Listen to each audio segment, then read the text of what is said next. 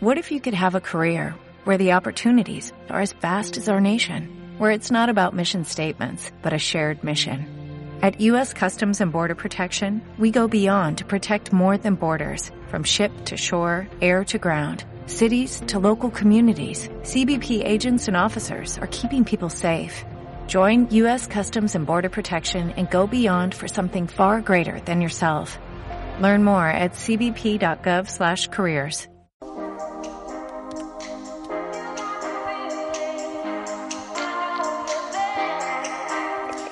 Hola, ¿qué tal amigos? ¿Cómo están? Esto es Feeling, Salud y Psicología para Todos. Yo soy Martín Espinosa y es un gusto volver a estar con ustedes en un programa más de Salud y Psicología con Feeling.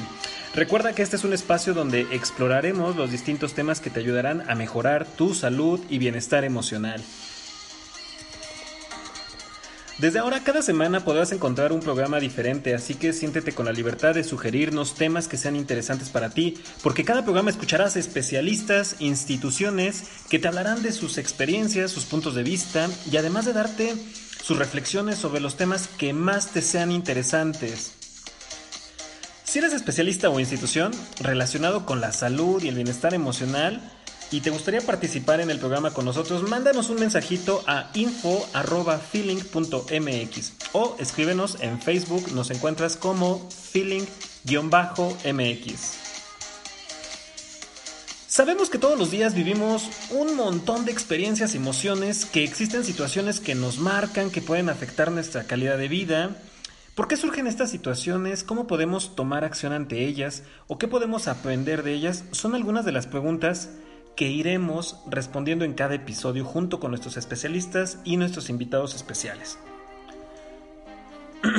Hoy hablaremos de un tema bien interesante. Gracias a nuestro último programa, la verdad es que nos, nos han llegado muchísimos mensajes. Y de entre todos estos mensajes hay uno que nos llamó muchísimo la atención y que vamos a ocupar para nuestro siguiente programa. Y este es el de cómo poder amargarte la vida en 10 pasos. Bueno, la verdad es que hay un libro muy interesante de Paul Vaslavic que se llama justamente El arte de amargarse la vida. Y no es que vamos a retomar este texto de este famoso terapeuta, pero sí vale la pena que podamos plantearnos algo que este autor dice, y es que cualquier persona puede pasarla mal, ¿sabes? Cualquier persona puede tener malos días, malos meses, malas semanas, pero volverte un experto en amargarte la vida, vamos, no cualquiera. Y es por eso que primer, eh, nuestro primer punto, que recomendamos que no lo sigas, pero si te cachas siguiendo alguno de estos, por favor, piénsatelo dos veces. No te coloques al centro de tu vida. Pon a todos antes que a ti. Y seguramente vas a encontrar un montón de razones y un montón de personas que con argumentos aparentemente lógicos te dirán que eso es lo adecuado, que debe ser así. Esto es bien interesante porque vivimos en un mundo tan rápido, con agendas, vivimos con eh, un montón de clases, vivimos con un montón de ocupaciones, con responsabilidades, que siempre estamos postergando muchas cosas, ¿no? Y a veces eh, el mejor día, si no te das cuenta, o la mejor semana es cuando dices, ah, he terminado con muchísimos pendientes. Pero cuidado con eso, ¿eh? Porque si tú no te colocas como al centro de tu vida, Muchos especialistas consideran que entonces puedes terminar siendo altamente productivo, pero muy poco feliz. Colocarte al centro de tu vida significa ser consciente de que solamente tienes una. O sea, no es como los videojuegos que tienes 3, 4, 5 vidas. No, solo tienes una. Y en esta vida es bien importante que tú puedas saber qué quieres, para qué lo quieres y a dónde te va a llevar. Esto nos lleva al punto número 2 para cómo amargarte la vida, complacer a los demás, que si te das cuenta va muy de la mano con esto. Y es que en un mundo tan tecnológico, con tanta comunicación, con tantas personas, en donde a veces incluso no nos damos cuenta que caemos en la paradoja de la comunicación que nos conecta con quienes más lejos estamos de nosotros, pero nos aleja de quienes más cerca tenemos, no nos damos cuenta que el reconocimiento se vuelve algo importante en nuestra vida. Hay muchos estudios incluso neurológicos que nos enseñan acerca de cómo nos podemos volver adictos a esto y que pareciera que terminamos buscando esa aceptación o ese reconocimiento de los demás. Pero cuidado con esto, porque ese reconocimiento se puede confundir con afecto, con felicidad Y no, puede ser simplemente placer. La recomendación para esto es cuando complaces a los demás, realmente lo, estás haciendo porque es un acto que para ti resulta satisfactorio o es satisfactorio que los demás te reconozcan, te agradezcan o te deban. Ten mucho cuidado con esto porque la verdad es que el capital más importante que tenemos es nuestro tiempo y se recomienda que ese tiempo lo inviertas para ti, en cosas que te ayuden, que te hagan crecer, pero por supuesto que también te beneficien muchísimo. Y complacer a los demás, bueno, puede ser algo muy peligroso que al final incluso puede llevarte a mucha frustración porque si no obtienes lo que esperas de ellos, eh, tal vez te puedas enojar mucho. Postergar las cosas que te gustan o que quieres. Eh, vivimos tan rápido, como te lo decía hace un momento, que parece que caemos en la ilusión de que siempre tendremos tiempo para esto. Eh, las personas decimos que nuestros seres queridos son lo más importante, pero nuestras acciones a veces no concuerdan con esto y sin darnos cuenta le damos un montón de tiempo a todo lo demás menos a lo que queremos hacer, a nuestros sueños y sobre todo a las personas que más queremos. Y siempre caemos en la ilusión de la próxima semana, mañana, el próximo mes, cuando tengamos vacaciones. Pero a ver, a ver, espérate un momento. Yo te recomendaría echarte lápiz y papel y hacerte unas cuantas cuentas. ¿Cuántas horas realmente al día o a la semana estás pasando con tus seres queridos? ¿Y cuánto estás disfrutando de ese tiempo? Porque si tus cuentas las haces y son muy pocas, ten cuidado. A lo mejor te das cuenta de que el tiempo que te queda para hacer las cosas que soñaste o, compartir ese tiempo con las personas que quieren, que quieres, pueden ser días y a lo mejor semanas. Punto número 3. Perdón, punto número 4. No le hagas caso a tu cuerpo, sobre todo cuando empieza a sentirse triste o ansioso. Es sorprendente, pero a veces, con tal de no sentirnos ansiosos y tristes como si fueran dos enfermedades que hay que erradicar de nuestra vida y olvidamos que son muy necesarias, tratamos de automedicarnos, tratamos incluso hasta de, de consumir algunas sustancias. Eh, no sé, a veces no te das cuenta, pero llegas en la noche, estás muy agotado y dices, bueno, me voy a tomar este, una cervecita y luego se suman y ya son dos cervecitas o tres copitas o el fin de semana no te das cuenta y te bebes media botella. O a lo mejor estás, estás empezando a tomar hasta relajantes musculares, pastillas para dormir y es como, wow, espera un poco, a lo mejor tu cuerpo te está diciendo algo, algo importante, algo bien interesante y es, para, detente, ponme atención un poquito. No hacerle caso a tu cuerpo es una de las formas bien, bien importantes para amargarte la vida. ¿Por qué? Porque cuando tu, cuerpo empieza a fallar y empiezas a enfermarte y las cosas eh, te sientas irritable y no vayan saliendo muy bien las cosas, entonces la verdad es que vas a ocupar todo tu trabajo para pagar enfermedades. Punto número 5. Ignorar las crisis existenciales. Hay muchas personas que cuando se sienten confundidas lo primero que lo primero que viene a su mente o el impulso que viene que tienen o que sienten es no, no, no, no, estoy confundido, eso es malo, la confusión es mala. No, espera un poco. La confusión, las crisis existenciales son cosas bien importantes en tu vida y muy interesantes, porque justo en esos momentos es cuando puedes percibir cómo tus miedos y tus motivaciones van a entrar en un conflicto, en una batalla muy importante que además va a tener repercusiones para los próximos años de tu vida. Y si te lo pierdes, entonces te estarás perdiendo de un aprendizaje fantástico. Tus miedos van a ser muchas, muchas de las cosas que, que tienes en tu zona de confort, en lo que dominas y que a veces incluso puede tener que ver con el miedo al cambio.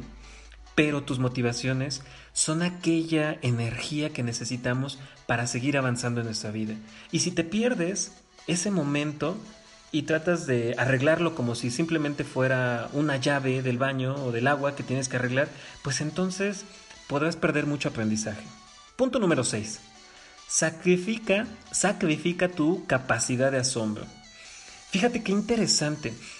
Eh, a veces eh, no nos damos cuenta de las ironías de la vida, pero cuando somos niños somos increíblemente felices porque somos, porque tenemos una gran, gran capacidad de asombro.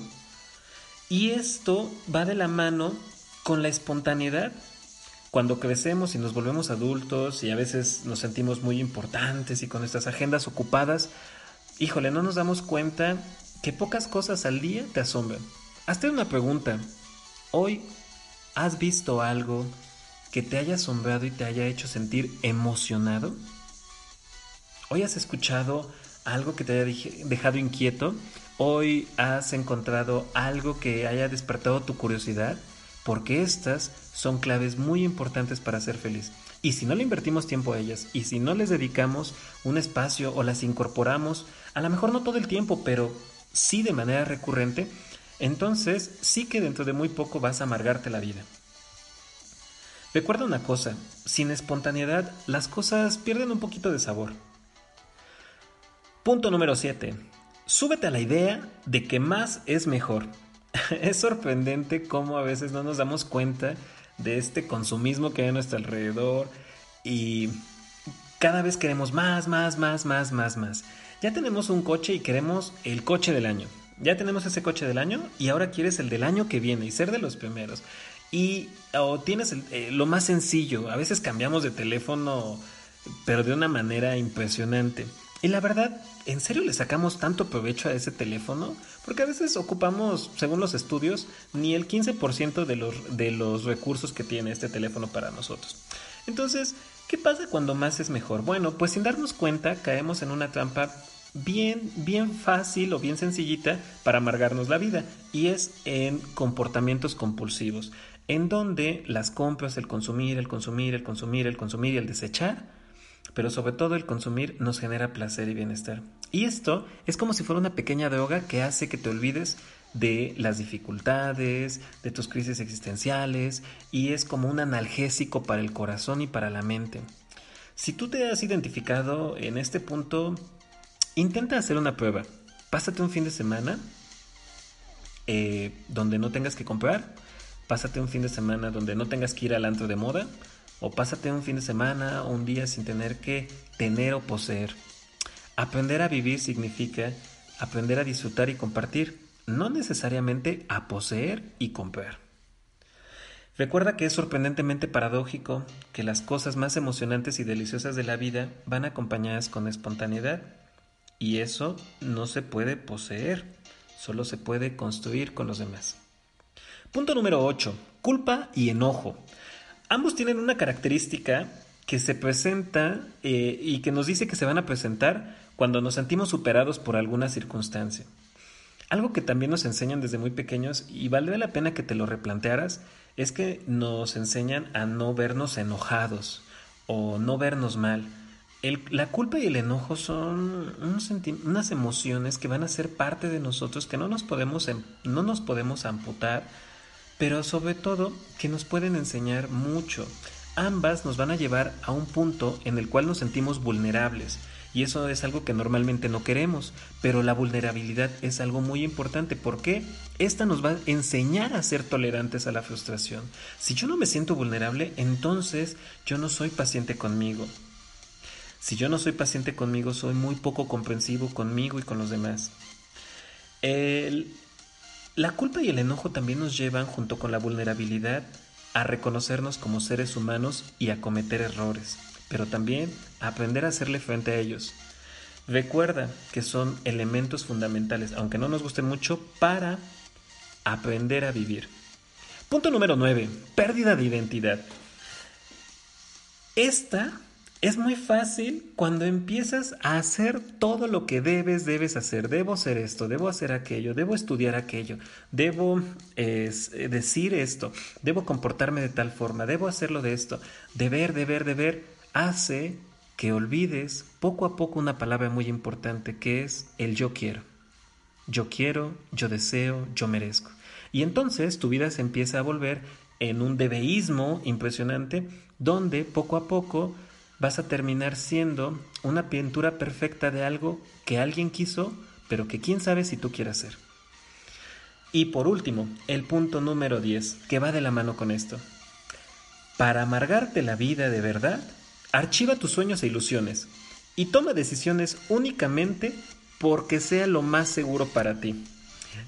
Ten cuidado con esto porque lo más seguro en tu vida es que no tienes nada seguro. Y a veces caemos en la fantasía o en la ilusión de la seguridad. La seguridad no es mala. El problema es cuando intentas hacer todo 100% seguro. Si tú tomas eh, solamente decisiones por seguridad, ten por seguro que tus ilusiones y tus sueños, a veces los más locos o los que más te emocionaban, no van a tener cabida en tu vida. Y eso va a hacer que te entristezcas mucho. Recuerda, no se trata de exponer a los demás, ni se trata de ponerte en riesgo con los sueños locos, ni nada. Pero si no tienes cuidado puedes caer en una paradoja de la vida, que en donde nos damos cuenta que la vida es tan compleja que si algún día llegaras a entenderla por completo, si llegaras a hacerlo, muy posiblemente te darías cuenta que tienes muy poquito tiempo, que te queda muy poquito tiempo de vida para disfrutarla. Entonces, pues es importante irla conociendo poco a poco. Disfruta el camino. No necesitas saber todo para crecer y para vivir. Hay algo bien importante que podemos recordar para no amargarnos la vida, ya después de estos 10 puntos bastante trágicos. No te conformes. Es en serio. Ni ni en el amor, ni en el desarrollo, ni en tus sueños, te conformes. Steve Jobs decía que si al despertarte y preguntarte si lo que vas a hacer hoy ¿Lo quieres hacer? Y la respuesta es comúnmente no, entonces no lo dudes, es tiempo de hacer un cambio en tu vida. Al final, recuerda que la vida puede ser como una paleta de hielo, o la disfrutas o de cualquier forma se te va a acabar. Y es así, queridos amigos, como llegamos a la reflexión de esta semana, que es justamente de nuestra autora Virginia Satir.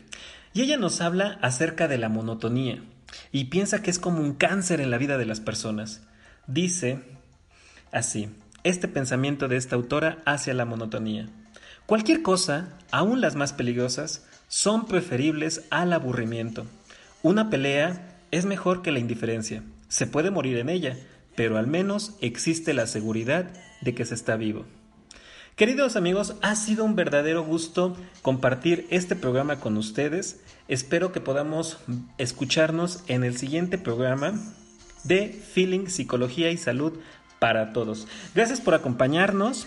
Recuerda que puedes enviarnos tus preguntas o temas que más te interesen y encuéntranos en nuestras redes sociales y en www.feeling.mx. Hasta la próxima.